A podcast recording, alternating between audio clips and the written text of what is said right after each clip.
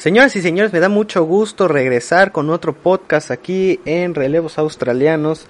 Como pueden ver, eh, la semana pasada subimos la entrevista que le hicimos a un icono extremo, que espero que ya hayan escuchado, eh, un, icono un icono extremo eh, y líder de la pandilla DTU. Estamos hablando de Crazy Boy. también lo pueden conocer por estar en una de las agrupaciones más llamativas de AAA, que es los Mexican Powers.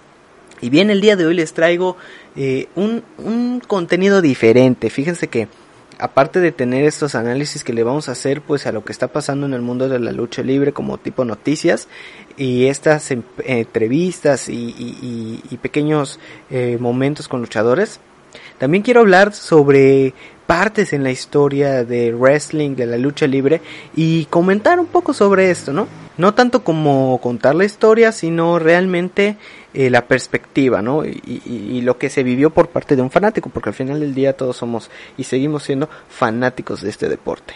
Y bien, hoy vamos a hablar de una época de la WWE que yo sé que a muchos no les gusta la WWE. En serio lo sé pero hay que tocarla porque al final del día todos conocimos este deporte o la mayoría conocimos este deporte ya sea por, por la WWE, por AAA, por el Consejo Mundial. Y hoy vamos a hablar sobre una de las eras eh, menos habladas, eh, menos tocadas eh, de la World Wrestling Entertainment. Hablamos de la Ruthless Aggression, que era la transición de la tan famosa y a veces sobrevalorada era actitud y lo que sería ahora, bueno, ni tan ahora ya la era pasada que sería la era PG que en otro momento podemos hablar de eso, porque uff, cómo se criticó esa era, ¿no?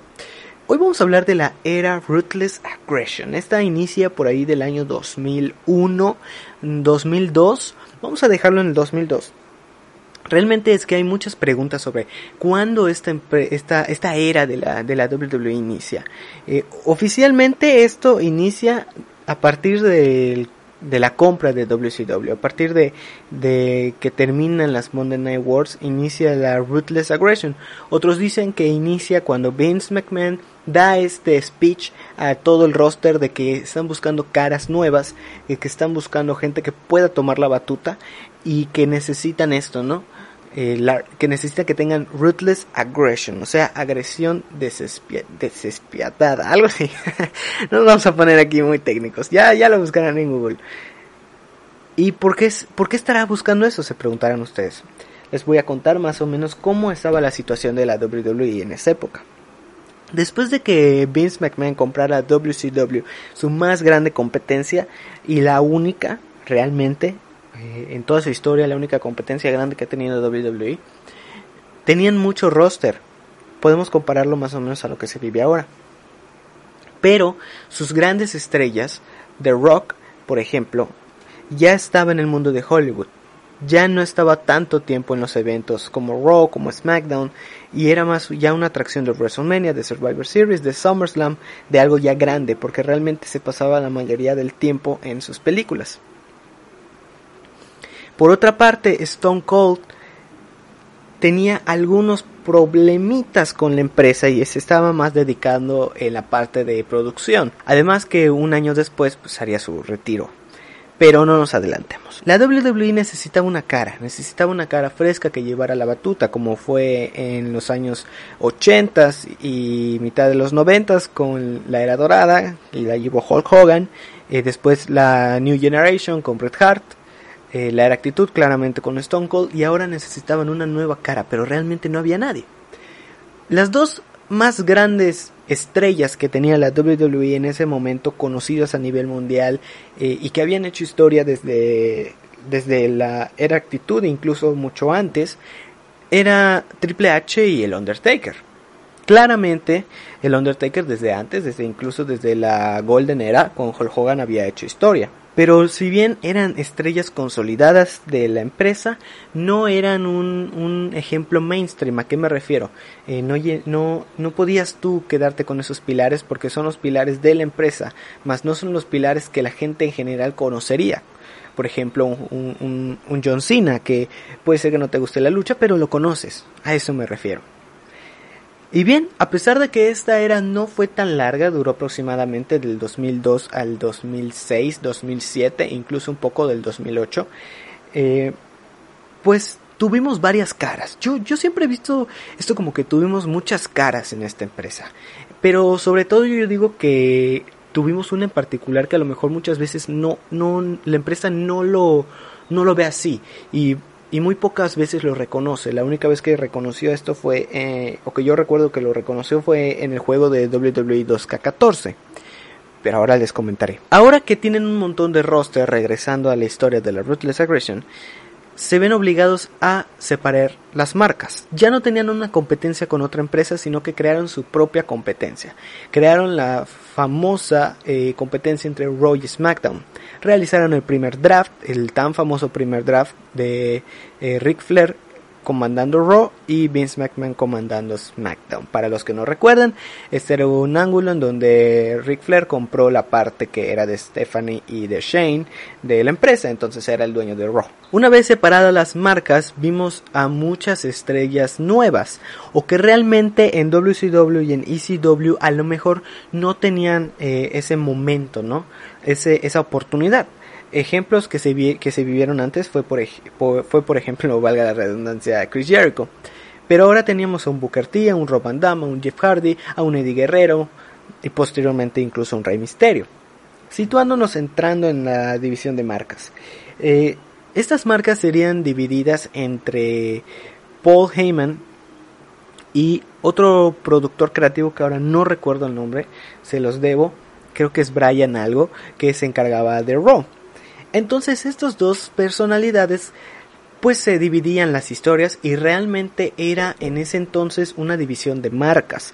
Se podían robar superestrellas, se competía completamente con las historias que sean independientes. Eh, prácticamente eran dos empresas diferentes, pero pues era la WWE se vivía un momento muy interesante porque Raw vivíamos un poco lo que era este tipo de, show, ¿no? Más de espectacularidad, más historias que conoceríamos a futuro, como Evolution, como Goldberg, todo eso. Y en SmackDown veríamos este ascenso de estrellas. Es por eso que muchas gentes, perdón, un error de, de, palabra, qué vergüenza. Es por eso que mucha gente eh, pues tiene SmackDown en su corazón, ¿no? Porque en su momento fue el lugar en donde vimos esta, este, cómo se catapultaron talentos, como un Eddie Guerrero, como un Edge, como un Rey Misterio, eh, como un Batista, que se volvieron caras después de la empresa. Y veíamos aquí que había más lucha. En SmackDown se, se, caracterizaba porque había más lucha, había menos historias tan interesantes como Raw. Eh, y aparte, bueno, que era en teoría el show B. La realidad es que con el tiempo SmackDown superó incluso a Raw. Estamos hablando de que en ese entonces teníamos encuentros entre Kurt Angle, eh, entre Chris Benoit, entre toda esta nueva camada, Eddie Guerrero. Incluso, bueno, todavía no era la época de que tendríamos al Undertaker como cara de SmackDown, pero tendríamos a un Hulk Hogan, tendríamos a un Brock Lesnar, que harían historia ahí, y ya pasaremos con eso. La WWE en este entonces tendría eh, de nuevo a su más grande estrella, dicho por muchos, a Hulk Hogan, que estaría dándole fuerza a la marca azul. Eh, esto es muy interesante porque Hulk Hogan eh, en los últimos años de su carrera dentro de WWE activamente eh, se caracterizó por ser cara o bueno de los principales en la marca azul tanto así que en el aniversario de los 20 años de SmackDown en un DLC del WWE 2K20 en 2K20 tendríamos el DLC de Hollywood Hulk Hogan porque realmente es que levantó mucho esa marca. Ahora una vez que se realizara el, brand split, o sea, el, la, división de marcas, cada quien tenía su roster, cada quien tenía sus historias, cada quien tenía su productor, cada quien tenía sus superestrellas, había un problema, y es que como tal no había una cara. El campeonato mundial de la WWE se paseaba entre Raw y SmackDown y era la regla. Eh, el que sea campeón tenía que, que estar en los dos shows hasta que llega un joven eh, luchador de la extinta O'Halley Valley Wrestling. No sé si está extinta, pero me parece que ya no es el centro de desarrollo, porque pues ya tenemos NXT. En ese entonces existía, o no sé si exista todavía, pero antes de NXT existió algo que se llamó Florida Championship Wrestling, que fue el centro de desarrollo de muchos eh, de, las, de las estrellas que ahora vemos, ¿no? Como un Seth Rollins, como un, eh, Roman Reigns, como un Dean Ambrose, como un Bray Wyatt, todos estos vienen de esta camada en Florida Championship Wrestling. Pero antes de la Florida Championship Wrestling tendríamos la OVW, la Ohio, Ohio Valley Wrestling. Y en esta empresa tendríamos la camada más importante, yo creo, de los últimos años. Tendríamos un Randy Orton, tendríamos un John Cena, tendríamos un Brock Lesnar, tendríamos un Batista, un Shelton Benjamin. Incluso el Big Show por ahí estuvo en un año, un año ahí este, creciendo la marca.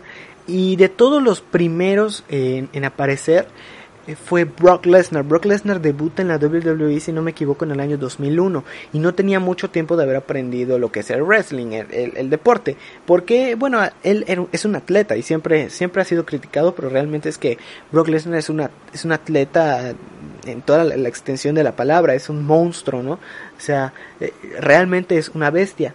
Y él era un campeón en NCAA o sea, era un campeón de lucha grecorromana, de lucha olímpica, de la Universidad de Minnesota, de Minnesota, perdón. Y la WWE vio en algo en él. Se interesó en él y fue contratado. De ahí lo mandaron a, la OVW. Eh, y realmente es que no pasó mucho tiempo para que lo debutaran. Desde el inicio Brock Lesnar fue, fue buqueado como una máquina destructora realmente nunca se dudó con Brock lo que se quería hacer. Él era encaminado, la, realidad es que Brock Lesnar era el encaminado a ser la nueva cara de la WWE. Por algo es que lo presentaban como the next big thing, la siguiente gran cosa, ¿no? Porque realmente era, era lo que Vince quería apostar. Ya sabemos qué pasa con él, pero no me quiero adelantar. Cuando debuta Brock Lesnar no pasan ni seis meses y gana el campeonato mundial de la WWE. Y no se lo gana cualquiera, se lo gana a un pilar de la empresa como The Rock en Survivor Series. Con esto quiero reforzar la idea de que realmente eh, Vince y, y, la WWE en general apostaban mucho por Brock Lesnar. Por eso no es raro que en los juegos de SmackDown de por ahí de esos años todas las portadas tendríamos algo de Brock Lesnar. Incluso en una sería, sería Here Comes the Pain, ¿no? O sea, literal, lo estaban diciendo. El encaminado a ser la, marca, eh, la, superestrella de, de, esta generación era Brock Lesnar. Eh, esto por parte de SmackDown, porque era muy interesante. En Raw estábamos viviendo algo muy diferente que ya tocaré eh, ahora. Continuando con Brock Lesnar, era un, un, un, atleta, lo sigue siendo increíble, brutal, con la credibilidad superior a la de cualquiera y completa para hacer y deshacer a todos en el roster. En su momento no fue criticado tanto su push, su push eh, extremo porque realmente tenía la credibilidad para eso y había demostrado que Brock Lesnar es un extremadamente buen luchador, muy bueno. Eh, solo hay que ver sus luchas con Kurt por ejemplo, en WrestleMania, ¿no? Digo, a pesar de su Shooting Star Press, pero es increíble el talento que este hombre tiene. El problema que tuvo Brock es que él realmente no amaba el deporte, él realmente no amaba eh, ser un luchador, eh, un luchador profesional. Sí le gustaba eh, eh, esto de la pelea grecorromana, la lucha grecorromana, la olímpica y todo eso, pero realmente él nunca fue un consumidor del producto de la lucha libre profesional. De hecho, él cuando sale de la, de la WWE, la primera vez que sale, eh, se va un tiempo primero a Japón y de ahí se va a, la NFL a tener suerte. Digo, no, no, no funciona y de ahí tiene su etapa en UFC que nada más eh, hace crecer más su credibilidad, ¿no? Pero en esta primera etapa de Brock Lesnar realmente es que era, era no solo era una bestia en el ring, sino que todos amaban a Brock Lesnar. Todos amaban su nivel de destrucción, su nivel de competencia. O sea, ver a Brock Lesnar realmente es que era... Eh, eh, realmente todos querían que él fuera la siguiente nueva cara. Y es muy interesante. Es muy interesante porque imagínense un Brock Lesnar de tiempo completo. O sea, inclusive en los live shows. Sería muy raro verlo ahora, ¿no? Con el contrato que tiene y todo. Brock Lesnar tarde o temprano se cansaría de esta rutina, de esta rutina de luchar más de 250 veces al año y renunciaría a la empresa. Su última lucha sería contra Goldberg, que todos sabemos que pasaría, ¿no? Los dos estaban saliendo de la empresa y ha sido una de las luchas más, eh, con más cánticos de, de que ya se van, de que pues todos tenían el, eh, a lo mejor el sentimiento, ¿no? De que Brock realmente iba encaminado a ser el, la cara, ¿no? Y decía adiós porque pues no le, no le gustaba. Que digo, yo no sé por qué, yo no lo veo malo, no, no, no veo malo que Brock pues realmente no le interesaba estar a, tiempo completo. Él lo, que, él lo que hacía y lo que ha dicho muchas veces es ir a trabajar. Lo ha dicho en entrevistas con Stone Cold. O sea, él no es amante, sin, sin embargo, y quiero, que, y quiero recalcar esto. Brock Lesnar respeta este deporte, a diferencia de, podríamos decir, un Goldberg. Realmente lo respeta porque se lleva mucha gente eh, eh, que aprendió aprendió de mucha gente, ¿no? De un, de un Mr. Perfect, de un, de un Undertaker, de un Stone Cold, que él mismo ha dicho que aprendió mucho de esas personas y que además de esto la WWE le enseñó mucho a hacer show por algo se vendió tan bien en UFC y es la realidad. Brock Lesnar se va y nos dejan otra vez con la incertidumbre de qué pasará, quién es el siguiente eh, Next Big Thing, quién es la siguiente cara de la empresa. Por otra parte, en, en Raw estamos viviendo algo diferente.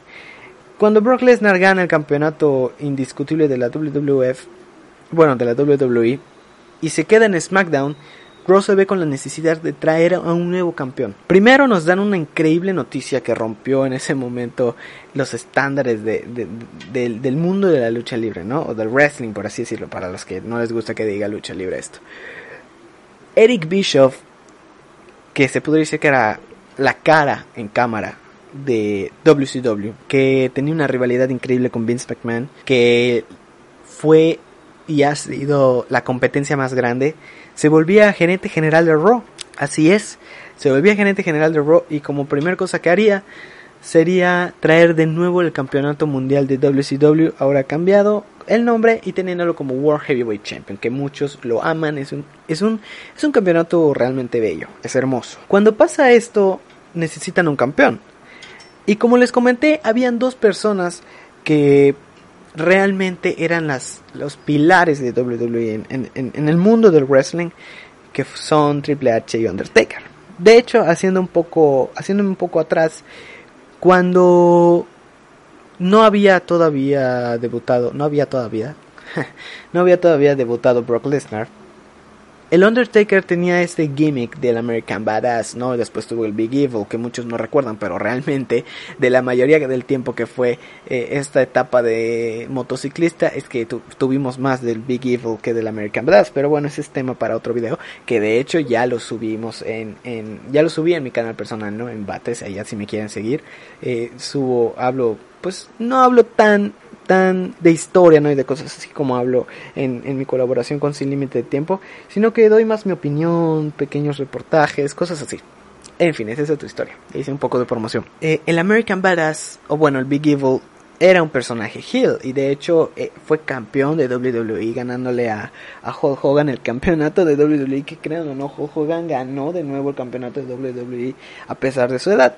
Digo estaba bien vendía mucho y todavía creo que tenía mucho para dar. En fin eh, Undertaker era el pilar en ese momento no que llevaba la batuta de la empresa pero no se veía claro como una cara convincente.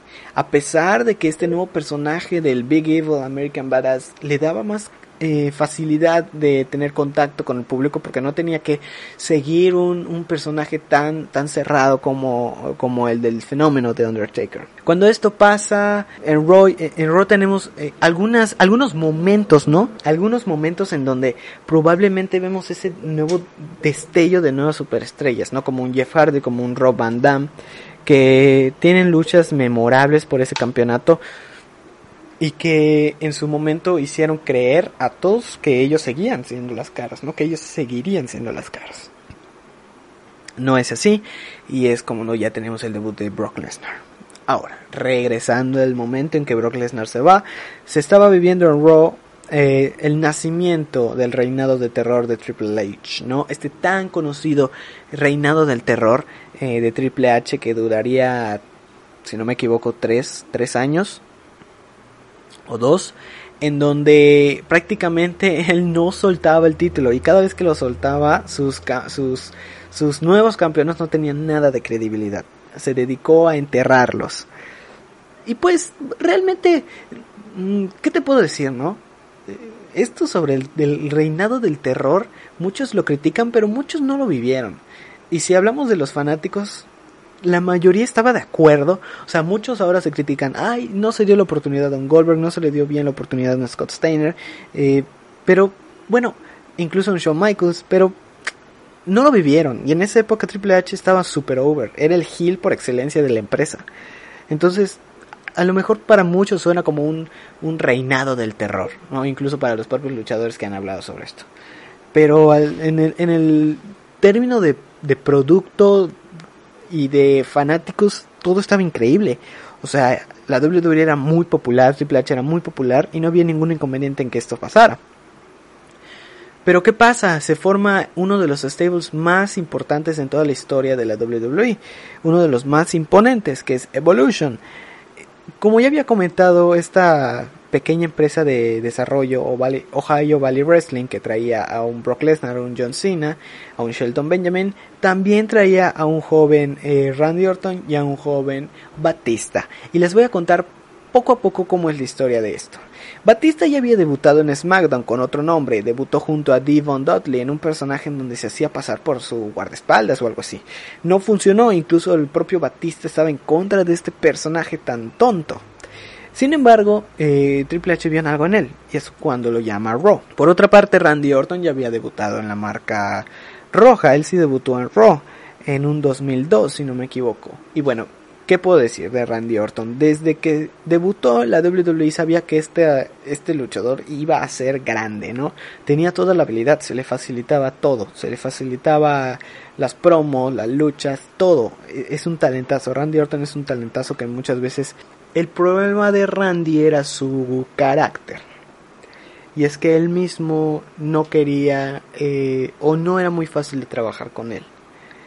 Incluso esto se vio afectado porque apenas debutó un tiempo después se lesionó el codo, el brazo, teniendo un tiempo fuera de la empresa. Cuando regresa, eh, sigue siendo odiado. Y bueno, ahora sí, Triple H dice, este es el hombre, ¿no? Este es el con el que voy a seguir. Ya tenía dos eh, vistos buenos, a Batista y a Randy Orton. Pero antes de esto, Triple H eh, siempre ha sido un gran fanático de Ric Flair, siempre ha sido uno de sus ídolos de, de la juventud, ¿no? Cuando Ric Flair termina esta, esta historia de, de, de ser dueño de Raw y todo esto que no llegó a nada, no se encontraba en sí, no se encontraba el Ric Flair que todos conocíamos o que conocemos, eh, no se encontraba este Nature Boy, a lo mejor se había apagado la llama, a lo mejor no se sentía conforme, no sé, no sabemos que, no, realmente no sé, a lo mejor se sentía frustrado, pero no era el mismo Ric Flair que todos conocemos. Y Triple H vio esto y dijo, no puedo dejar a, a mi héroe que caiga así, no puedo dejar que se olvide su gran legado, y es por eso que lo se empiezan a juntar, ¿no? En algunas luchas lo, lo, empieza a acompañar Ric Flair, em, ya saben, de, todo lo que cabe con Ric Flair, ¿no? Empieza a ver Trump, empieza a ver esto, pero poco a poco empieza a ver como que eh, se empieza otra vez a sentir este Ric Flair tramposo, este, este dirtiest player of, in the game, ¿no? Que, que es la leyenda que es, y esto solamente estaba empezando una vez que Ric Flair y Triple H hacen esta mancuerna, meten a Randy Orton y es cuando se crea la facción Evolution. Después de esto meterían a Batista, literalmente poquito después de que meten a Randy Orton meterían a Batista, pero surgiría un gran inconveniente. A pesar de que la, la el grupo había causado gran furor, eh, Batista se lesiona y se quedan sin un eh, gran elemento. Y es que la, la, el grupo no tenía como tal, si no me equivoco, tenía una o dos semanas que había debutado en sí, con, eh, en sí como Evolution. Esto pasa y la WWE le dice a Triple H que hay que cambiar a Batista porque es necesario. Y es que hacen este cambio con el que conoceríamos en México como Marco Corleone. Eh, así es, Marco Corleone va a ser el nuevo Batista, por así decirlo. ¿Se, ¿se imaginan qué raro hubiera, hubiera, hubiera sido eso? Por eso es que hay un dato muy curioso. Triple H no estaba convencido. Le vamos a llamar Marco Corleone porque no se me acuerda su nombre original, ¿no? No estaba, no estaba conforme con, con Marco Corleone, no le veía realmente con ese potencial. A pesar de que Randy y Marco Corleone eran muy grandes amigos, se llevaban muy bien. Pero Triple H y Rick Flair vieron un poco de inmadurez en, su forma de trabajar, en su forma de ser, y decidieron que no era el hombre indicado. Es por eso que vemos que hay promos o promocionales eh, donde realmente se está haciendo lo mismo y hay una escena en donde está Marco Corleone y hay otra escena que es la misma, solo que sin él, porque realmente no se había decidido qué iba a pasar con él, no se había decidido si iba a seguir estando en el grupo o no. Y yo creo que Triple H sí sabía realmente lo que iba a pasar. Él sí sabía que tarde o temprano iba a regresar Batista y esto de Marco Corleone iba a ser pasajero. Simplemente que estaba dando largas porque no le convencía para ser parte del grupo. Y fue así. Batista regresó y se formó ya en, sí Evolution. Evolution ha sido una de las de los stables más dominantes, ¿no? Tuvimos a Randy y a, bueno a Randy como campeón campeón intercontinental, tuvimos a, a, Batista y a Ric Flair como campeones en parejas eh, y fue un, un build up muy bueno. Para que se den una, una idea de, de, lo bien que, que crecieron este grupo, en WrestleMania se enfrentó Batista y Randy Orton, acompañados de Ric Flair, contra The Rock y Mick Foley, siendo que The Rock en ese momento era, era una de las estrellas más consolidadas en el cine y era una, una popularidad enorme que él traía, ¿no? Porque era una atracción realmente. Él, él solo regresaba muy pocas veces al ring. Después de esto, eh, crearían. Siempre la idea de Evolution fue crear nuevos, estos nuevos talentos, ¿no? Estos, estos nuevos, estas nuevas caras de la empresa. Llegaría el turno de Randy Orton, eh, que le ganaría el, el, campeonato mundial pesado a Chris Benoit después de que este le, se lo quitara Triple H. Y sería como que la primera fracción del grupo. Randy Orton no duraría mucho con este campeonato y precisamente eso es lo que sucedió. Su temperamento, el no querer ser realmente tener tantas actividades que tiene que tener un campeón, ¿no? tantas entrevistas, tantos, tantos eh, eventos de prensa, eh, no era lo suyo y realmente esto fue lo que le afectó, tanto que rápidamente le quitaron el título y bajó su popularidad. Después de eso, la siguiente fracción fue de Batista, que él sí se consolidó bien y se volvió un babyface campeón mundial pesado, ganando el Royal Rumble y quitándoselo en WrestleMania Triple H, y siendo la nueva cara de SmackDown junto al Undertaker que veríamos años después. Últimamente quedaría Ric Flair y Triple H, pero ya el equipo en sí ya se había disuelto. Esto es lo que vivíamos en Raw, esto es lo que vivimos a lo mejor por, por dos, tres años, hasta que después de que se destruyera Evolution, y a lo mejor al mismo tiempo en que teníamos un Brock Lesnar, que teníamos un Evolution, nacía la verdadera nueva cara de la WWE, nacía John Cena. En un lejano 2002 debutaba en contra de Kurt Angle John Cena, haciéndose frente y diciendo la tan famosa Ruthless Aggression. Este es uno de los momentos más icónicos en su carrera e icónicos en la historia de la WWE. El debut del famoso John Cena, que al inicio realmente no, no, tenía un personaje y venía igual de la Ohio Valley Wrestling. No tenía un personaje y se hacía notar que a lo mejor él sí tenía muchas ganas, mucha hambre de triunfo, pero no conectaba con el público. De hecho, John Cena iba a ser despedido. Tras todo lo que había sucedido con él, este gran impacto que tuvo con, con Kurt la gente lo había agarrado y había dicho, bueno, a lo mejor este es el hombre, ¿no? Esta es la persona que debemos de seguir. Pero poco a poco esa llama se fue apagando. John Cena empezó a, empezó a dejar de salir tanto en los eventos como SmackDown y empezó a salir más en los eventos en los de segundo plano, así como es un Velocity donde enfrentó a un joven Daniel Bryanson. Brian Danielson, perdón. Eh, pero sí, John Cena iba de salida, John Cena iba a ser despedido, John Cena le iba a decir adiós a, al mundo del de, WWE y fue él mismo que dijo, eh, eh, se topó con Stephanie y, y, él estaba rapeando unas cosas y ella le dijo, ¿puedes hacer eso en un show? Y él dijo, sí, claro. Y el mismo John Cena no sabía qué iba a pasar. Él dice que era todo nada era su único momento en donde podía conectar con el público y poder seguir su carrera en la WWE, todo lo que había soñado. Ese era el momento. Y es cuando tenemos ese gran, eh, ese gran momento, ese segmento de, de Halloween donde John Cena empieza a rapear a Stephanie y nace el Doctor of Thugonomics, ¿no? Este personaje que, que, catapultó a John Cena, este personaje de rapero, de que no, no, no le importaba nada, era, era irrespetuoso, decía lo que quería decir, empezó como un babyface, después como un gran heel, eh, ganó el campeonato de los Estados Unidos y empieza su, su, su crecimiento ¿no? como, como face hasta que se enfrenta a, a JBL en WrestleMania 21 si no me equivoco por el campeonato de la WWE y gana su primer campeonato mundial. Gana su primer campeonato mundial y es donde nace, nace en sí la nueva cara de WWE. Es donde nace John Cena y cambia su personaje de rapero al que ahora todos conocemos, al babyface por excelencia. Y la diferencia yo creo entre John Cena y Roman Reigns es que John Cena siento que fue un, un crecimiento más orgánico. Realmente John Cena no no es que de la noche a la mañana fue campeón. Sí, no tardó mucho, tardó aproximadamente eh, dos años en ser campeón mundial, dos años o tres, pero una cosa que hay que aclarar es que eh, el propio John Cena iba a ser despedido y que su personaje pegó, pegó brutal. El, el Doctor Octogonamics es un personaje que pegó indudablemente.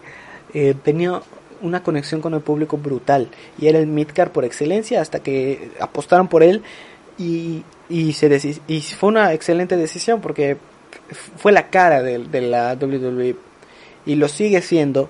Digan lo que digan de que Roman ahora es la nueva cara, John Cena sigue siendo la cara de la WWE a pesar de todo lo que estamos viviendo. ¿Qué puedo decir, no? ¿Qué puedo decir de John Cena? Un excelente trabajador eh, que ama realmente lo que hace y que ahora pues está viviendo una nueva etapa en su carrera porque él sabe que esto no es para siempre. Él sabe que tiene que hacer dinero, sino de qué va a vivir. Pero ese momento, ese gran momento cuando, cuando gana John Cena eh, el campeonato de la WWE es uno igual de esos de esos momentos icónicos no posteriormente eh, se iría la marca roja y cambiaría el campeonato por el tan famoso eh, el, giratorio, que muchos lo criticaron porque parecía un juguete o porque todo esto, en fin, ¿no?